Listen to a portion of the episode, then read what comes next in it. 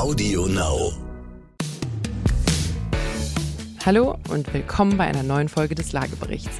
Wir haben die ewigen Hiobsbotschaften über die Immobilienpreise satt. Mit der Information, dass alles teuer ist, ist leider niemandem geholfen. Deswegen schauen wir uns in der heutigen Folge mal die Immobilienpreise von Deutschland im internationalen Vergleich an und machen vor allem eine kleine Schulexpedition in einen asiatischen kleinen Staat, der die Immobiliensituation dort ganz außergewöhnlich gelöst hat. Wie immer mit dabei ist Dr. Peter Hettenbach. Er ist Gründer und Geschäftsführer des IIB-Instituts. Ich bin Katharina Ivankovic. Ich bin ebenfalls in der Geschäftsleitung des IIB-Instituts und moderiere heute für euch. Wir finden das Thema super spannend. Ich glaube, Deutschland kann sich einiges abschauen im internationalen Vergleich. Und ich bin gespannt, wie es euch gefällt. Viel Spaß!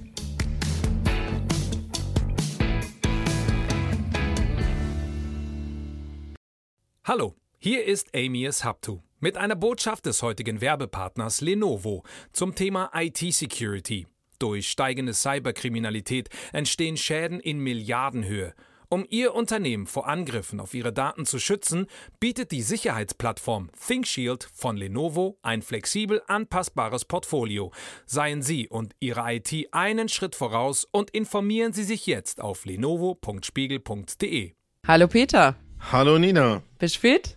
Klar. Sehr gut. Wir haben heute ein bisschen ein gefährliches Thema. Wir haben, wir, wir tanzen heute so ein bisschen auf einem Minenfeld. Aber ich glaube, es ist wichtig, dass man mal wirklich sachlich und unemotional darüber spricht. Wir schauen uns heute nämlich an, sind Immobilien wirklich teuer? Weil das ist ja das, was man gerade überall liest. Alles wird teurer, niemand kann mehr was bezahlen. Und wir gucken uns jetzt einfach mal an, wie ist denn das wirklich? Was bedeutet das? Wie stehen wir denn so im internationalen Vergleich da? Und vor allem, damit wir hier keine Apokalypse-Prediger sind, ähm, was könnte man da denn machen? Und gibt es denn Beispiele, die das in der Welt schon toll lösen? Genau. Und wie findet man denn überhaupt irgendwas? Genau ich glaube, jeder von uns hat auch jetzt äh, in Zusammenhang mit der Corona-Krise, wir hören es jetzt auch ganz frisch aus den USA, also die Immobilienmärkte, die spannen nochmal richtig an. Wir hatten es ja intern schon so ein bisschen vermutet, einige auch institutionelle Anleger, besonders in den USA, haben jetzt natürlich Investitionsbedarf. So in der Krise wird man immer ein bisschen nervös, da hat man gerne Sachwerte, Gold, Immobilien, Betongold. Und nehmen wir mal das Beispiel gerade aus den Staaten, was kommt. Da ist es jetzt gerade so, dass wirklich institutionelle Anleger den Immobilienmarkt einfach aufkaufen. Also da wird auch gern zu teuer gekauft, da werden Privatkäufer überboten. Da ist also nochmal ein, ein bisschen Druck in den Markt gekommen, weil einfach Geld verfügbar ist. Da ist Nachfrage. Aber das gekommen. ist das Problem man müsste sich an der Stelle mal wirklich genau mit dem Begriff Nachfrage beschäftigen, weil wenn institutionelle mit viel Geld im Kaufbereich, weil auch die Zinsen relativ günstig sind, noch ähm, einfach viel wegkaufen, ist das Thema ja auch nicht bis ganz am Ende gelöst, nämlich wer mietet denn dann? Hm. Und äh, da wissen wir ja in Deutschland, wir haben demografisch insgesamt eine Situation, die ist Überalterung, wir haben kein Wachstum. Wir sehen jetzt in den Städten eigentlich die großen Zuzugsperioden sind auch durch. Und deswegen muss man das Thema Nachfrage bitte in zwei Dinge trennen. Haben wir ja auch schon mal drüber gesprochen. Kaufen mit teuren Preisen und billigen Zinsen auf der einen Seite, aber tatsächlich dann den Mieter, den tatsächlichen Nutzer zu finden. Das sind zwei Dinge. Aber ich glaube, wir sollten jetzt nicht nochmal runterbeten, wie teuer das alles ist und äh, wie viel Prozent gestiegen. Und ich glaube, äh, wir würden alle Leute langweilen. Ich will aber trotzdem nochmal versuchen, ein bisschen einen Blick nach Europa zu tun. Äh, und natürlich, wenn ich dich schon als Opfer habe, reden wir natürlich über Kroatien, ein Markt, den jeder interessiert. Klar, ähm, klar. Wenn man sich mal das Thema teuer anschaut im Verhältnis zu den Jahresgehältern. Mhm. Äh, beziehe ich mich jetzt mal auf den Property Index von Deloitte, also nicht was ganz, ganz frei erfundenes. Und dann kommt man eigentlich bei der Betrachtung von Grafiken sehr schnell drauf. Deutschland liegt eigentlich im letzten Drittel, ist noch am günstigsten, wenn man die Jahresgehälter sieht. Und äh, wenn man sich die Spitzenreiter anschaut, dann sind die eben Tschechien und äh, UK und an der Position 4 steht schon Kroatien. Und ich habe ja gerade gesagt, ich weiß, dass da Winnetou-Filme gedreht worden sind. Ich weiß, dass deine Familie da die Wurzeln hat, aber ansonsten habe ich jetzt noch nicht gehört, dass Tesla dahin geht, dass Bosch ein großes Werk hat, dass Daimler dort produziert und gigantische Gehälter verdient werden.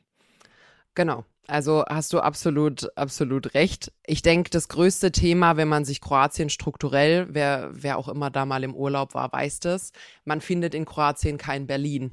Die größte Stadt in Kroatien ist Zagreb. Die hat unter eine Million Einwohner. Und alle anderen Städte wären in Deutschland mit Ach und Krach ein Mittelzentrum. Das heißt, der Großteil der Bevölkerung lebt auf dem Land. Vollkommen andere Struktur an der Stelle nochmal. Und um natürlich deine Aussage dort zu ergänzen, Stand 2019, 90 Prozent der Kroaten leben im Eigentum. Da kommen zwei Dinge, die ich wichtig finde. Ich finde natürlich die Zahl mit den Jahresgehältern doof, weil die natürlich auch primär mal davon abhängt, was ist denn ein Jahresgehalt. ja. Und wenn du die eben ganz unten hast, ist es ja logisch, dass du auch mehrere Jahresgehälter brauchst. Mhm. Und ich glaube deswegen, dass das nicht ein gutes Maß ist, tatsächlich einen Markt abzubilden. Aber auch wenn ich jetzt andere Größen nehme, beispielsweise Miete in Euro pro Quadratmeter, bin ich in München in nachweislich der teuersten Stadt in Deutschland, aber auf jeden Fall in der zweiten Hälfte. Und wenn ich mir dann Städte anschaue wie Paris oder Oslo oder London, dann zahle ich da, Achtung, zwei- bis dreifache im Vergleich zu den deutschen Verhältnissen. Wie siehst du das bei dem Thema, wenn wir als Größe für teuer mal die Mieten in Euro pro Quadratmeter heranziehen? Also, ich meine, zunächst einmal haben wir ja dein Lieblingsthema, äh, nämlich Durchschnitt vom Durchschnitt vom Durchschnitt vom Durchschnitt. Äh, der Peter sagt immer, wenn man den Kopf im Backofen hat und die Füße im Kühlschrank, sind in der Mitte 37 Grad. Das ist natürlich erstmal das eine, man muss es ein bisschen relativieren. Ähm, ich glaube, aber der zweite Punkt an der Stelle ist, wenn du dir jetzt nur die absoluten Zahlen der Miete anguckst, dann fehlt natürlich wieder das Einkommen der Leute, nämlich ist es denn relativ für die Leute, die dort leben wollen, teuer oder ist es das nicht?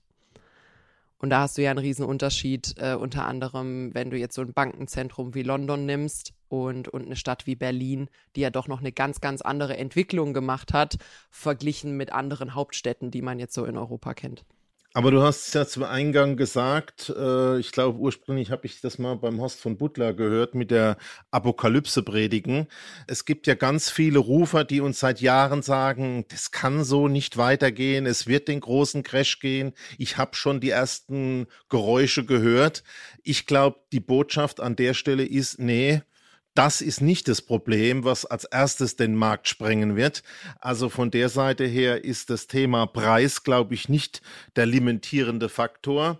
Lass uns mal vielleicht noch auf den zweiten Punkt gehen. Jetzt haben wir ja auch über diese ganzen Geschichten mit der Deutschen Wohnen und Vonovia und was jetzt mit dem Bundestagswahlprogramm kommt, gehört ja die Lösung im Markt für diese wahnsinnig wuchernden Preise, ob sie jetzt teuer oder nicht sind, äh, kriegt man ja nur, ich sag mal, mit sehr reglementierenden, ich sag dann dazu gern sozialistischen Maßnahmen in den Griff. Wie siehst denn das?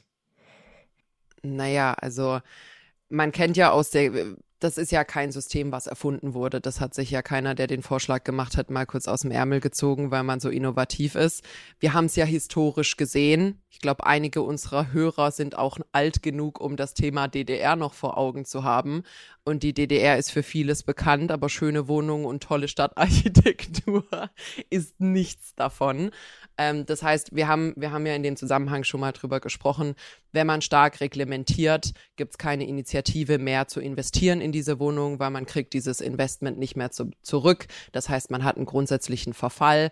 Auch der Staat kommt da dann meistens nicht hinterher alles in allem eher eine Lose-Lose-Situation als eine Win-Win-Situation, weil selbst wenn meine Wohnung 200 Euro kostet, wenn überall das Wasser rauskommt und der Schimmel steht, wohne ich da nicht gerne drin. Das kann es also nicht sein. Genau, haben wir eigentlich auch schon ein paar Mal gestreift. Also wir sehen eigentlich die Lehre aus der Geschichte in der DDR. Wir haben ja äh, bis in die 70er Jahre das gleiche Thema in Portugal, in Lissabon gehabt. Haben wir uns auch schon mal drüber unterhalten. Und wir sind ja auch auf einem der Vorläufer-Podcasts mal auf dieses Thema ähm, mit den Sozialwohnungen eingegangen, in, am Beispiel von Wien. Ähm, und ich glaube, da haben wir ja auch sehr deutlich gezeigt, ja, ähm, selbst wenn das als Weg gegangen wird, ist das Thema komplett sozialistisch schwierig. Das Thema Sozialwohnungen und Reglementierungen zu finden wichtig. Aber was für mich ein Lerneffekt in äh, dem Beispiel Wien war, ist, dass man dort natürlich seit Größenordnung 100, 120 Jahren an dem Thema arbeitet. Ja. Und dass dieser Bestand und praktisch damit, dass es einen durchschlagenden Effekt gibt, wirklich erst über einen langen Zeitraum entstanden ist. Und das ist sicherlich nichts, was die Politik in eins, zwei oder in fünf Jahren lösen kann. Also ich glaube, dass das Thema Sozialismus oder auch ähm, jetzt einfach Gesundbeten des Marktes mit irgendwelchen Sozialwohnungen nicht die Lösung ist. Ähm, was machen wir denn? Gehen wir jetzt gleich ein Bier trinken oder haben wir noch Ideen? Und vielleicht gibt's ja noch was. Ich bin ja hier nur in Schwetzingen und Heidelberg groß geworden und in Bayern. Äh, vielleicht hast du ja mal über den Teich geschaut. Äh, hast mal was mitgebracht? Kann ich was lernen? Ich habe heute tatsächlich wieder was, äh, wo ich glaube, du was lernen kannst. Und zwar bin ich über etwas gestolpert in unserer Recherche, was äh, sehr unerwartet für mich kam. Mein Aufhänger war nämlich die Liste der Länder mit der höchsten Eigentümerrate. Und ich lese dir mal die Länder vor und dann kannst du mir ja mal sagen, wer da für dich aus dem Muster fällt. Also Platz 1 Rumänien, Ungarn, Slowakei, Singapur, Kuba, Vietnam, Litauen, Kroatien. Ist da einer drin, den du dort nicht erwartet hättest? Ich habe ja auch meine gängigen Vorurteile und ich habe ja schon ganz viel mit Kollegen diskutiert.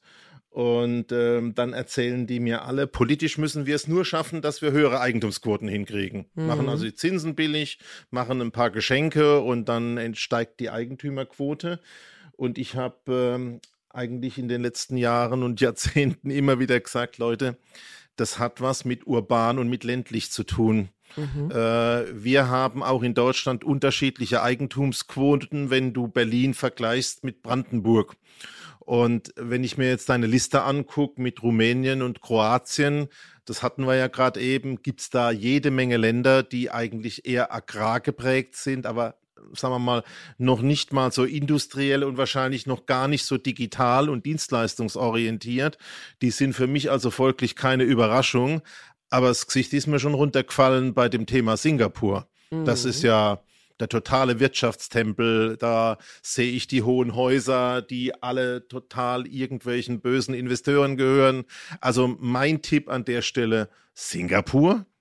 Ja, also Singapur steht hier in der Liste mit 90 Prozent Eigentümerrate drin, was unfassbar ist. Also äh, nach deutschem Standard, was haben wir, 45, 55? Ah, aber du kennst ja die Durchschnittsdiskussion. Also wir haben in den ländlicheren Bundesländern 40, 50, bisschen mehr äh, und in den sehr urbanen Bereichen 20 Prozent. Also 90 ist äh, vollkommene Utopie. Genau. Jetzt haben wir hier schlau geschwafelt. Wenn es viel Land gibt, dann haben auch viele Leute Häuser. Ähm, setzen wir mal Singapur so ein bisschen in den Zusammenhang. Singapur ist ja ein Stadtstaat, also verzeiht's mir, falls ich es ab, ab und an als Land und ab und an als Stadt benenne. Nenn mir mal aus dem Bauchgefühl, komm, du bist doch hier unser Geografie-Genie. Was glaubst du, welche deutsche Stadt ungefähr so groß ist wie Singapur? Flächenmäßig, nicht einwohnermäßig. Hm. Peter Berlin. ist übrigens, ah, ja, Berlin ist ein Hubs zu groß, ein bisschen zu groß, ungefähr 100 Quadratkilometer zu groß. Hamburg. Hamburg kommt sehr, sehr nah an Singapur dran, liegt auch am Wasser und so, finde ich, ist Einwohner. gar nicht so schlecht. Und jetzt, Hamburg hat 1,8 Millionen Einwohner, Singapur hat 6 Millionen.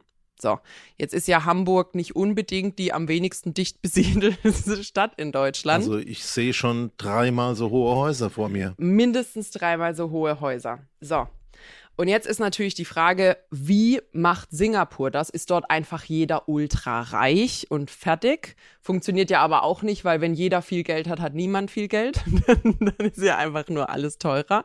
So, und ich habe mich da mal ein bisschen eingegraben und Singapur hat eine wirklich erstaunliche Geschichte im, im letzten Jahrhundert hingelegt. Ich bin sehr enthusiastisch, was das angeht. Wenn ich mich verblabbel, darfst du mich gerne ich bin unterbrechen. total neugierig, weil das auch wirklich für mich Neuland ist. Also Singapur war ja lange eine Kolonie der Briten. Dann gab es so ein bisschen hin und her, die Briten sind gegangen. Ähm, dann war so ein bisschen die Frage, da waren ja lauter so kleine Staaten, auch Brunei und so, die da so in der Gegend liegen. Und man hatte erst überlegt, gut, dann schließt man die alle an Malaysia an. Das hat mit Singapur auch eine Weile funktioniert, da gab es aber einige politische Differenzen. Und in den 60ern hat Malaysia Singapur rausgeschmissen. So. Und dann steht man da als kleiner Stadtstaat, zwar schöne geografische Lage am Wasser und so, toll ah, als Die haben nur die Reichen Handelszentrum. rausgeworfen. Die, die haben natürlich, wie jeder Staat das machen würde, nur die Reichen rausgeschmissen. Okay. So, und dann stand man da in den 60er Jahren, also dieses Jahrhunderts, ich rede von den 1960er Jahren, hatte keine Regierung, hatte gar nichts. Ähm, Singapur ist ja auch eher tropisch, also da ist wirklich auch Dschungel und so gewesen. Die Leute haben in Slums gewohnt und musste sich fragen, gut, was macht man denn jetzt, um unserer Bevölkerung zu helfen?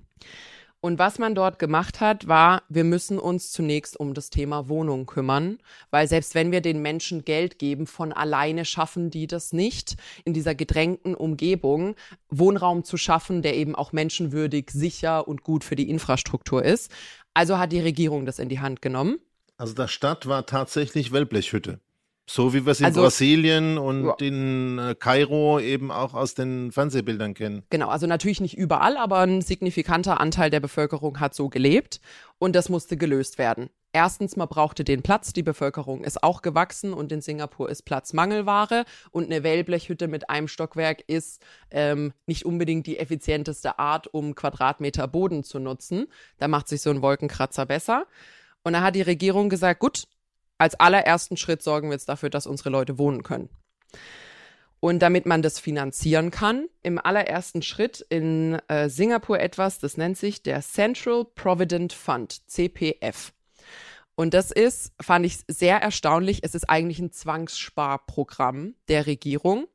Das hat, äh, aktuell ist es so, dass 20 Prozent des Gehaltschecks jedes Arbeitnehmers in Singapur in diesen Fonds geht und 17 Prozent muss der Arbeitgeber dazu steuern, so ein bisschen wie Krankenversicherung bei uns funktioniert. Aber es ist nicht wie Steuerabgaben bei uns, wo das Geld weg ist und du hast keine Ahnung, was damit passiert. Du kannst natürlich nicht drauf zugreifen und gar nichts, sondern es ist angelegt vom Staat zu drei Zwecken, nämlich äh, Home also ähm, äh, Eigentum erwerben. Es gibt Healthcare, also für Gesundheitskosten, die aufkommen, und Retirement für Rente. Der Staat legt es auch wirklich gut an. Das hat im Schnitt 5% plus Zinsen auf dem Geld drauf. Und die haben das etabliert als grundsätzliche Regel. Wir müssen dafür sorgen, dass die Leute Vermögen aufbauen, weil wir können es ihnen auch nicht einfach schenken. Ähm, Also Eigentum. nochmal, dass ich es richtig verstanden habe. Du gehst arbeiten, Ja. hast deine Abzüge wie der deutsche Arbeiter und der deutsche Büromitarbeiter auch. Mhm. Und neben Krankenkasse, Rentenversicherung und so ein bisschen sozialen, in Anführungszeichen, haben wir einen richtig großen Brocken zur Eigentumsbildung, der vom Staat direkt bei der Gehaltsauszahlung abgezogen wird. Richtig? Genau, ist ein bisschen mehr als Eigentumsbildung. Es ist grundsätzliche finanzielle Vorsorge, die vom Staat eingezogen und verwaltet wird. Aber man hat genau zu diesen drei Zwecken Zugriff auf dieses Geld. So. Möchtest du noch eine Weile bei uns bleiben oder in die Politik gehen und den Bundesbürgern verkünden, dass es, wenn ich es richtig verstanden habe, in der Größenordnung einer zweistelligen Prozentzahl neue Abgaben gibt? Ja, also ich glaube natürlich, die grundsätzliche Steuerrate und so, das, das gleicht sich dann auch ein Stück weit aus. Ist auch nicht ganz unumstritten, weil natürlich die Leute auch sagen, hey, ich bin ein erwachsener Mensch, ich möchte selber sagen, wie ich mein Geld anlege. Das ist aber so. Also ist ein gesetzliches Thema. Zwischendurch waren es weniger Prozent, als die Leute natürlich auch weniger Einkommen hatten. Dann war es wieder mehr, also bis zu 30 Prozent ist es hochgegangen. So, das heißt, der Staat sorgt erstmal dafür, dass Geld da ist, dass Eigentum überhaupt erst erworben werden kann, weil auch in Singapur braucht man ein bisschen Eigenkapital, sonst kriegt man halt nichts. So, und dann wurde eine zentrale Stelle, ein Komitee gegründet in Singapur, das nennt sich das House Development Board, HDB, HDB. Und das HDB ist für nichts anderes zuständig, als dafür zu sorgen, dass der Staat Häuser baut und, und zu reglementieren, wie diese Häuser verteilt werden. Also die haben jetzt, wenn ich es richtig verstanden habe, Cash in the Dash Mhm. Und jetzt sind ganz viele Beamte eingestellt worden, die mit ihrem Lohn dieses Geld verbrauchen. Oder nee. habe ich da was falsch verstanden? Nee, also dieser Central Provident Fund, äh, auf den hat man ja Zugriff. Den darf ja der Staat nicht einfach nur verprassen. Und was sie dann gemacht haben, eine ganz wichtige Sache an der Stelle ist, mehr als 70 Prozent des Landes in Singapur gehört dem Staat. Das ist in Deutschland natürlich nicht so. Ich kenne kein westliches Land, was ähnliche Verhältnisse hat. Damit hat man aber natürlich eine Situation gehabt, mit der kann man arbeiten. Also da gestaltet man Wohnungspolitik, wenn dir 70 Prozent der Grundstücke gehören.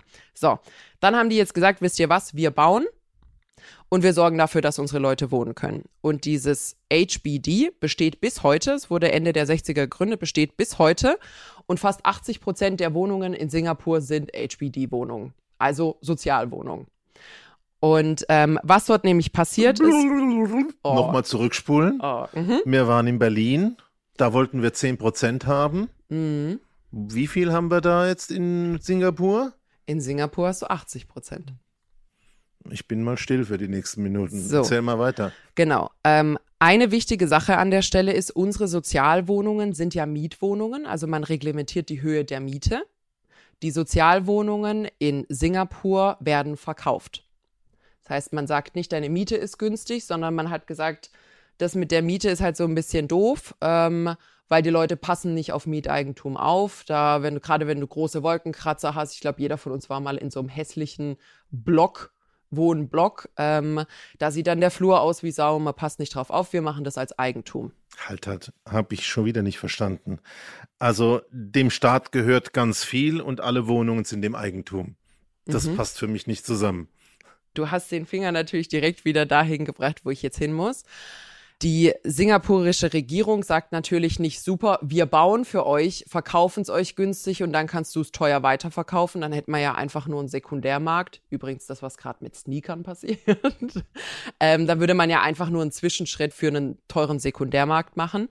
Die sagen, wisst ihr was, um Spekulationen zu unterbinden und auch dafür zu sorgen, dass eine regelmäßige Umverteilung dieser Wohnungen geschieht, gehen die nach 99 Jahren wieder zurück. Kenne ich machen die Kirchen bei uns mit einem Erbbaurecht 99 Jahre. Richtig. Und genauso funktioniert das dort auch. Nach 99 Jahren kauft der Staat zu einem nied deutlich niedrigeren Preis, also definitiv nicht Marktpreis, diese Wohnung dir wieder ab. So, in diesen 99 Jahren bist du aber relativ frei. Also du musst mindestens fünf Jahre ähm, in dieser Wohnung wohnen bleiben. Da muss man sich natürlich bewerben, bisschen wie BAföG. So, da wird die Einkommenssituation geprüft und alles. Und je nachdem, wie viel Einkommen du hast, beziehungsweise wie wenig, desto mehr wird äh, da subventioniert. Du kriegst einen super günstigen Kredit ähm, und dann kaufst du diese Wohnung. Was würdest du jetzt mal sagen, so eine Drei-Zimmer-Wohnung, HBD-Board in Singapur, eine der Top 5 teuersten Städte in Deutschland, was würdest du sagen, was kostet so? Ich weiß nicht, wie die Schmiergeldsätze der Beamten in Singapur sind. Klingt für mich nach ziemlich viel ähm, Klüngelwirtschaft etc. Naja, ähm, äh, ich mache mal eine 70 Quadratmeter Wohnung und äh, erwarten würde ich schon so 10.000 Euro der Quadratmeter. Also ich würde mal sagen, teuer. Wenn du es ungefähr drittelst, kommst du hin. Also man kann tatsächlich über dieses HBD-Board bekommst du eine Drei-Zimmer-Wohnung, zum Beispiel als frisch verheiratetes Paar, für 200.000 Euro. Das ist für uns kaum denkbar. Ich heute. Glaub, heute. Heute. Das sind heutige Preise. Also es sind 2019er Preise, 2020er Preise, ähm, aber da kommt man hin. So, jetzt muss ich die fünf äh, Jahre halten, diese Wohnung, und dann dürfte ich sie frei auf dem Markt weiterverkaufen. Heißt, auch Singapur ist nicht ganz immun gegen den Sekundärmarkt. Weil ähm, jetzt würde ich ja wieder darauf spekulieren, dass es so Spezialisten gibt, die kaufen sich Wohnungen und vermieten die weiter. Aber das ist wahrscheinlich erlaubt. vertraglich ausgeschlossen. Genau, das ist nicht erlaubt. Und was auch nicht erlaubt ist, ist zwei HBD-Wohnungen zu haben. Ah, also, da, also da sind die schon streng dahinter. Reglementierung wirklich nur Super eine. Streng reglementiert. Und noch einmal, die großen Häuser, die man da immer sieht, wenn man Bilder von der Skyline hat, alles Eigentum, also im Wesentlichen. Ja. Keine Mietwohnungen. Kaum Mietwohnungen. die Executives wohnen wahrscheinlich in den paar Mietwohnungen, die ganzen Ausländer. ich bin mal ab und zu mit dem Flugzeug werden. nach Berlin unterwegs und wenn man da so im Anflug dieses märkische Viertel und so sieht und äh, ich stelle mir da vor, das ist alles Eigentum, mh, hm, ist schon ein bisschen was anderes. Richtig. Übrigens ein ganz tolles Gebäude. Es gibt in Singapur ein Gebäude, das heißt Pinnacle at Duxton. Das sind so sieben Hochhäuser mit so Brücken verbunden. Sieht so ein bisschen aus wie so eine Leiter, die auf der, auf der Seite liegt. Das ist eins der bekanntesten HBD-Gebäude. Das ist ein staatliches Gebäude als es fertiggestellt wurde, hat man eine Wohnung kaufen können für 250.000, äh, ich glaube Dollar oder Euro, ich bin mir gerade nicht sicher. Wurde dann aber natürlich auch fünf Jahre später auf dem Sekundärmarkt für eine Million gehandelt. Also auch da ist Sekundärmarkt vorhanden. Aber wenn man offiziell über dieses HBD-Board geht, hat man zwar eine entsprechende Wartezeit, also man wartet schon ein paar Jahre auf seine Bude, wenn man da eine frische Application hat. Ähm, aber man bekommt deutlich, deutlich, deutlich zum Bruchteil des Marktpreises Wohnraum. Als Resident an der Stelle, also wenn man niedergelassen noch mal nachhaken. Mhm. Also ich bin jetzt eine junge Familie. Ähm, ich krieg für 200k eine Wohnung. Ja. Das ähm, ist, sind aber nur die Backsteine. Das Grundstück gehört dem Staat. Mhm. Und äh, der Vertrag wird auf 99 Jahre gemacht. Ich bin jetzt als junger Familienpapa 25. Ja. Ähm, also äh, vielleicht auch noch 20 Jahre in der Wohnung oder vielleicht auch 50. Mhm. Ähm, also auf jeden Fall nicht 99 Jahre. Dann habe ich die Möglichkeit, so in diesem Zyklus eins, zweimal zu verkaufen. Mhm mit einer geschrumpften Nutzungsdauer von genau. meinem äh, Erpachtmodell. Richtig. Und nach 99 Jahren gibt es eine klare Vereinbarung, Startkauf zurück für wenig Geld. Ja. Also der hinten ist gekniffen. Der hinten ist gekniffen, also du wirst wahrscheinlich so eine ähm, glockenförmige Preisentwicklung haben wo du natürlich am Anfang, je früher in der Nutzungsdauer du verkaufst, desto attraktiver ist dieses Gebäude. Aber sobald du dann natürlich in die hintere Zeit kommst, musst du dich im Wiederverkaufspreis an das orientieren, was wiederum der Rückkaufpreis des Staates ist. Sonst nimmt es dir natürlich keiner ab. Eine spannende Ergänzung an der Stelle noch. Singapur ist ja auch recht bunt von den Ethnien und Religionen, die da unterwegs sind. Man hat ja indische Bevölkerung, malaiische Bevölkerung, eine große chinesische Bevölkerung. Und ähm, was ich weiß, viele Christen. Genau, Christen, Muslime, Buddhisten, Taoisten, also man hat wirklich alles Mögliche auf einer sehr, sehr kleinen Fläche. Und was da ja ganz gefährlich ist, ist, dass man so eine Ghettoisierung hat, dass sich jeder so ein bisschen in seine Ecke verkriecht und dann mag man sich nicht mehr so. Auch das wird dort staatlich über das HBD-Board geregelt. Also da wird dann ganz klar gesagt, schaut mal, in dem Gebäude wird eine Wohnung frei und die kann nur an einen äh, Menschen chinesischen Ursprungs gegeben werden oder an ein Paar chinesischen Ursprungs, um dafür zu sorgen, dass die Gebäude durchmischt sind. Also nicht die Leute zu trennen, sondern dafür zu sorgen, dass die Gebäude durchmischt sind, um eben also der, ich glaube, der Premierminister war das und hat gesagt, ich hätte gerne, dass jedes Gebäude, was uns gehört, ein Mini-Singapur ist. Also dass es demografisch so aussieht, wie auch das Land aussieht. Ist natürlich ein bisschen idealistisch, das funktioniert alles nicht so optimal. Aber ähm, sie haben es eben durch diese Intervention zu frühem Zeitpunkt geschafft, dass du tatsächlich zwar eine der teuersten Städte bist, wenn da ein Touri hinkommt oder jemand, der aus dem Ausland äh, reinkommt. Ich glaube, Mieten in Singapur macht bestimmt keinen Spaß, vor allem nicht, wenn man äh, quasi kein Resident ist, also dort nicht niedergelassen oder Staatsbürger ist. Aber die Leute, die dort wohnen, und das ist ja das, was, glaube ich, auch die Berliner am meisten schmerzt, dass die Urberliner jetzt ja weggentrifiziert werden, haben eine Möglichkeit gefunden, bezahlbaren Wohnraum, Eigentum und Sicherheit an der Stelle zu haben. Und ich finde es, also für mich war es ganz neu, ich finde es aber ein Wahnsinnskonzept. Habe auch von vielen Delegationen aus anderen Ländern gelesen, die quasi Schulausflug, Expedition nach Singapur machen, um zu gucken, wie können wir das bei uns replizieren. Wollte ich gerade eben vorschlagen. Also ich würde mal Fliegen versuchen, wir nach Singapur. im Anschluss meine Kontonummer einzublenden, ähm, um eine kleine Kollekte für eine Forschungsreise zu veranstalten. Ähm, klingt ja alles super. Hm. Äh, auch jetzt gerade dieses Thema soziale Trennung, Schrägstrich Durchmischung. Mir fehlt der Glaube, dass Beamten das hinkriegen. Und ähm, ich äh, habe jetzt gerade mal deutsche Verwaltungen, Berlin, Hamburg, München vor mir. Und äh, die regeln also das komplette Grundstücksmanagement. Da werden die Baukosten im Griff behalten. Die Vergaben funktionieren perfekt. Und hinterher schauen die auch noch, dass sie neben dem Städtebau auch noch soziale Gesellschaftspolitik direkt live machen. Ah, das ist ja Wahnsinn. Das würde ich gerne mal sehen. Die Häuser, die kann man sich ja auf dem Foto anschauen, mhm. aber eine Exkursion, dieses Thema Verwaltung, naja, wenn wir es jetzt nicht mit einer Kollekte hinkriegen. Mach mal einen Ausflug ins äh, Rathaus von mach, Singapur. Machen vielleicht die Politiker mal eine Reise dorthin. Hm. Ähm, wird ja vielleicht helfen. Ja, ja, also das war so wirklich mein äh, bisschen Wissen, äh, wo, wo es mich wirklich kalt erwischt hat. Also ich hatte keinen Schimmer davon. Ich hatte keine Ahnung, dass Singapur da und so unterwegs ist. Ich dachte, die haben das gleiche Problem wie so in New York City oder auch in Hongkong, äh, die ja extrem teuer sind. Da gibt's bestimmt einige Abers an der Stelle. Ähm, aber ich glaube, wir sind uns auch einig, dass eine hohe Eigentümerquote in der Bevölkerung schon ein signifikanter Part äh, für Wohlstand und Sicherheit ist. Und das haben sie geschafft. Und das, äh, obwohl es ja ein sehr, sehr junges Land ist an der Stelle, ähm, mit kaum was 70 Jahren Geschichte als eigenständige Demokratie. So, Peter. Und wie machen wir es jetzt wie Singapur? Alle enteignen und neu verteilen.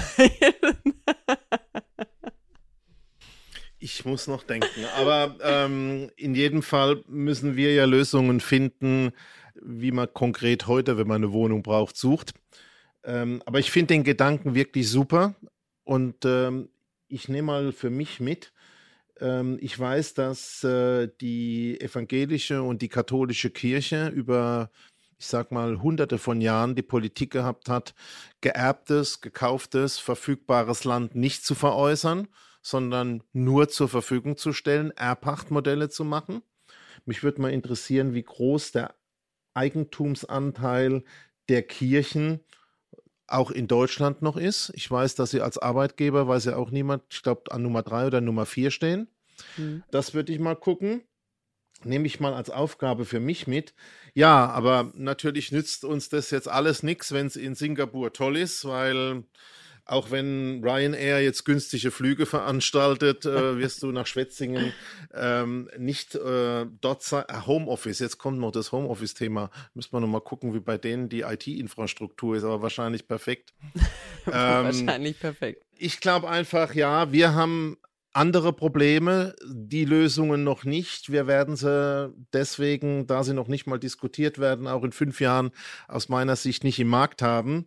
Ich komme zurück zu dem Thema. Wir müssen, glaube ich, um zeitnah im Markt Lösungen zu finden, das Thema Suchen und Finden verbessern. Mhm. Ist jetzt vielleicht nicht die große äh, Wurfidee, aber wenn ich sehe, dass wir heute in den Online-Marktplätzen, ich habe es auch schon mal im Prinzip angerissen, nur noch äh, eintippen können, suche drei Zimmerwohnungen in Berlin äh, oder eben Heidelberg oder in Kaiserslautern oder sonst wo, glaube ich, dass wir uns doch überlegen müssen, das in größere Zusammenhänge zu bringen und bessere Finde-Algorithmen finden müssen, ähm, es gibt einfach, glaube ich, momentan keine Alternative. Auch wenn das in Singapur eine tolle Idee ist und ähm, wenn wir schon keinen Fonds kriegen, die uns eine Forschungsreise dorthin ermöglichen, ähm, vielleicht können ja die Politiker mal dahin fahren. Ja, also es ist ja ein ähnliches Problem wie in Wien. Singapur ist seit 70 Jahren dabei, aus einer ganz anderen Situation gestartet. Da kann man jetzt nicht einfach sagen, super, machen wir auch so. Du hast gerade was, äh, was angesprochen, was ich spannend fand. Es geht ja um das Thema, wenn ich jetzt in Berlin arbeiten würde, wir haben ja auch ein Büro in Berlin, sagen wir mal, der Peter, äh, der mag nicht mehr im Büro äh, nebenan von mir sitzen und versetzt mich nach Berlin, würde ich ja auch erstmal instinktiv sagen, Mensch, keine Ahnung, ich hätte schon gerne Infrastruktur, ich äh, mag die Parkplatzsuche nicht, das heißt, ich möchte kein Auto haben, ich brauche ÖPNV und dann muss ich ins Zentrum ziehen. Das ist so der erste, die erste Schlussfolgerung, die die meisten Leute haben, was ja häufig totaler Quatsch ist, weil wenn man jetzt, ich muss sagen, ich kenne mich in der Umgebung von Berlin in keinster Weise aus, deswegen habe ich leider keine Stadt ähm, als Beispiel. Aber man ist ja, bis man mal durch Berlin von Stadtteil zu Stadtteil gegangen ist, entweder mit U-Bahn oder Fahrrad oder Mietauto, Car2Go, was es da nicht alles gibt, teilweise ja langsamer unterwegs, als wenn man eine halbe Stunde außerhalb von Berlin wohnen würde, in einem kleineren äh, Zentrum, was genau diese Infrastruktur hätte. Und ähm, ich glaube, wir haben jetzt auch noch eine ganz spannende Situation. Gestern kam die News von SAP. Ich habe es dir ja gezeigt dass SAP jetzt zum Beispiel unbegrenztes Homeoffice für die Leute anbietet. Also man entscheidet selbst, ob man ins Büro kommt oder nicht. Ähm, bietet einem ja dann auch die Möglichkeit, Mensch, wenn ich jeden Tag pendeln muss, will ich nicht mehr wie 20 Minuten fahren. Aber wenn ich einmal alle zwei Wochen oder einmal die Woche kommen muss, dann kann ich mich schon auch mal eine Stunde ins Auto setzen. Das gibt mir ja auch geografisch ganz andere Möglichkeiten. Aber bitte ein elektrisches Auto, ne? Wasserstoff. Ich setze auf Wasserstoff. Bist ein bisschen zu weit in der Zukunft, aber grundsätzlich okay, ja. Aber ich habe verstanden, also ja, ich glaube, da liegt der Ansatz. Du hast natürlich ein bisschen geschwindelt. Ähm, du gehst natürlich nicht nur nach der Internetverbindung und der ÖPNV-Taktzeit, sondern in deiner Lebensphase suchst du wahrscheinlich die Clubs und das pulsierende Leben. Und äh, wenn ich dich ähm, in eine schöne 20, 30.000 Einwohner Metropole im Odenwald oder in der Eifel oder im Harz einlad, wirst du sicherlich genauso glücklich privat, oder? Ach, wer weiß, du, nach dem Corona-Thema muss ich, glaube ich, für Bars und Clubs erstmal resozialisiert werden. Gucken wir mal. Nee, aber ich glaube, das ist wirklich ein ganz, ganz wichtiges Thema, wo auch die Städteplanung halt einfach mal mit rein muss. Von wo investieren wir? Nie, nicht noch mehr, noch mehr, noch mehr, da wo es gedrängt ist, sondern was sind mögliche Ausweichmöglichkeiten, die für die Leute wirklich hochwertiges Leben ermöglichen, was bezahlbar ist weil ich glaube, die Utopie, dass man in Berlin, jetzt in Berlin Mitte im Neubau demnächst bezahlbar wohnt, das, also da würden wir euch Quatsch erzählen und da erzählt euch jeder Quatsch, der sagt, das ist möglich, langfristig und nachhaltig. Da muss man jetzt einfach ein bisschen größer denken und mit innovativeren Ansätzen ran. So, jetzt haben wir einmal eine Reise durch Europa gemacht und einmal über den großen Teich ähm, und kommen jetzt wieder zurück nach Schwetzingen. Genau, wir haben jetzt einmal wirklich mit der heutigen Folge uns angucken wollen, Mensch, was bedeutet denn Immobilie im Sinne von, ist, ist teuer ein, ein subjektives Empfinden, wie stehen wir im internationalen Vergleich da, was sind unsere Städte? Und vor allem, was wären denn Möglichkeiten, wo kann man sich was abschauen? Und was sind Möglichkeiten für uns hier in Deutschland. Wir werden uns in kommenden Folgen auch mal das Thema natürlich Einkommen und Immobilien und wie kann man damit umgehen, äh, nochmal anschauen. Ansonsten sprengen wir hier total den Rahmen. Aber wir freuen uns auf das Thema. Ich glaube, es ist für jeden etwas, was einen wirklich so direkt im Bauch berührt, weil man schon mal damit konfrontiert war. Und da wollen wir euch natürlich so viel Wissen, wie wir irgendwie auftreiben können, vermitteln. Und wir kommen wieder zum Schluss. Ist der Spruch von meiner Großmutter: Hilf dir selbst, dann hilft dir Gott. Auf eine gute Zukunft mit Immobilien. Machen Sie es gut. Tschüss. Vielen lieben Dank auch von mir. Ihr findet uns wie immer jeden Mittwoch bei Audio Now und auf allen anderen Plattformen, wo es Podcasts gibt. Wir freuen uns auf euch. Bis dann.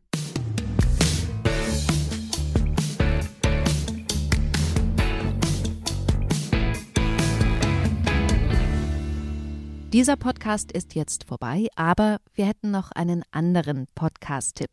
Worum es genau geht, erzählt euch der Host am besten selbst. Hi, mein Name ist Max Jakob Ost. Ich bin Sportjournalist aus München und die letzten zwei Jahre meines Lebens drehen sich um Uli Hoeneß. Klingt verrückt, ich weiß.